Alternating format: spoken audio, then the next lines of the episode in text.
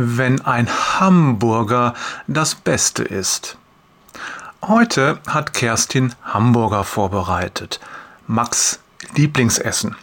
Kerstin hält nicht viel von Fastfood, aber ihr Sohn bettelt schon so lange. Ach Mama, kannst du nicht mal wieder Hamburger machen? Sie hat sich breitschlagen lassen und heute ist es nun soweit. Alles ist vorbereitet, es riecht verführerisch nach warmen Brötchen und frischem Rinderhack. Nur eins fehlt noch. Max. Wo bleibt er nur? denkt seine Mutter. Er weiß doch, dass ich heute sein Lieblingsessen mache. Sie will gerade bei seinem besten Freund anrufen, da kommt er um die Ecke geradelt. Na, wird ja Zeit, Sohnemann, begrüßt sie ihn erleichtert. Kurze Zeit später am Tisch hält Max sich auffallend zurück. Was los, Dicker? fragt sie ihn. Schon beim Zusammenbauen des Hamburgers war er sonderbar lustlos gewesen. Sonst fällt er vor Begeisterung über die verschiedenen Bestandteile her und gibt sich viel Mühe mit der kunstvollen Zusammensetzung. Diesmal jedoch schafft er es gerade, ein paar Gurkenscheiben auf dem Patty zu platzieren. Und an diesem Kunstwerk kaut er jetzt schon eine Viertelstunde herum? Magst du keine Hamburger mehr? fragt sie ihn. Max druckst herum. Doch. Kerstin bohrt noch ein bisschen weiter und schließlich rückt er mit der Sprache heraus. Vorhin bei Finn haben wir ein paar Bonbons gegessen. Jetzt ist alles klar.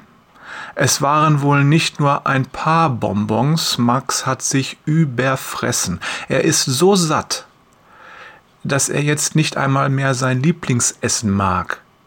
Mäh, ich bin so satt, ich mag kein Blatt. Kurz überlegt Kerstin, ob sie schimpfen soll.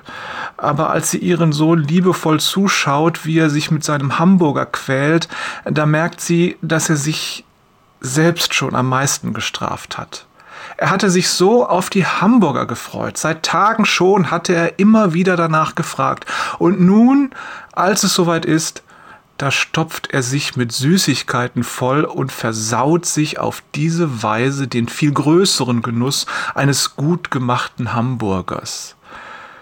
Der kurzfristige Heißhunger hatte den gesunden Appetit verdrängt. Übertragen könnte man sagen, Max hat sich mit etwas Gutem zufrieden gegeben, dadurch aber seinen Appetit auf das Beste verloren.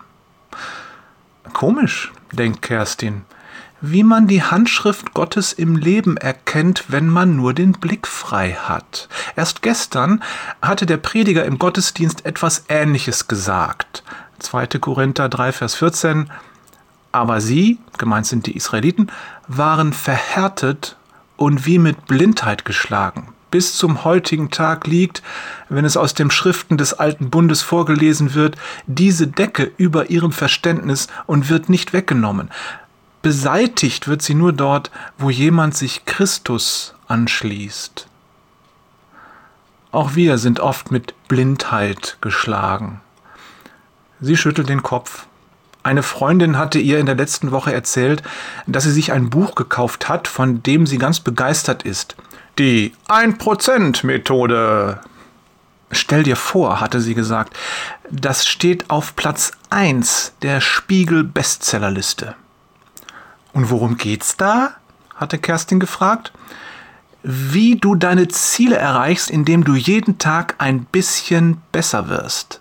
Es geht darum, dass du dich fragst, was für ein Mensch du sein willst, und das Buch zeigt dir dann, wie du dich in kleinen Schritten auf diese neue Identität hinarbeitest. Jeden Tag ein Prozent besser. Das ist ja super, hatte Kerstin gewitzelt. Dann bist du ja in spätestens 100 Tagen perfekt. Ihre Freundin hatte sie merkwürdig angesehen und plötzlich keine Lust mehr gehabt, weiter über dieses Buch zu erzählen. Gott hat uns so viel zu bieten, denkt Kerstin.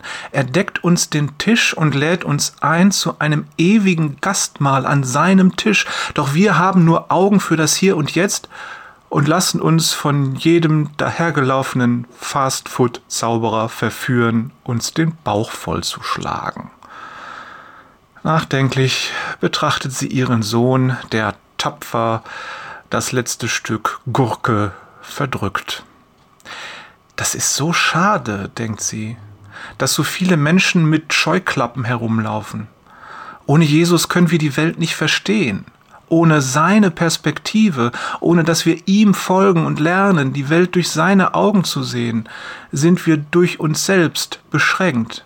Wir berauben uns selbst des Besten, was Gott uns schenken möchte, ganz einfach deshalb, weil wir es nicht sehen können.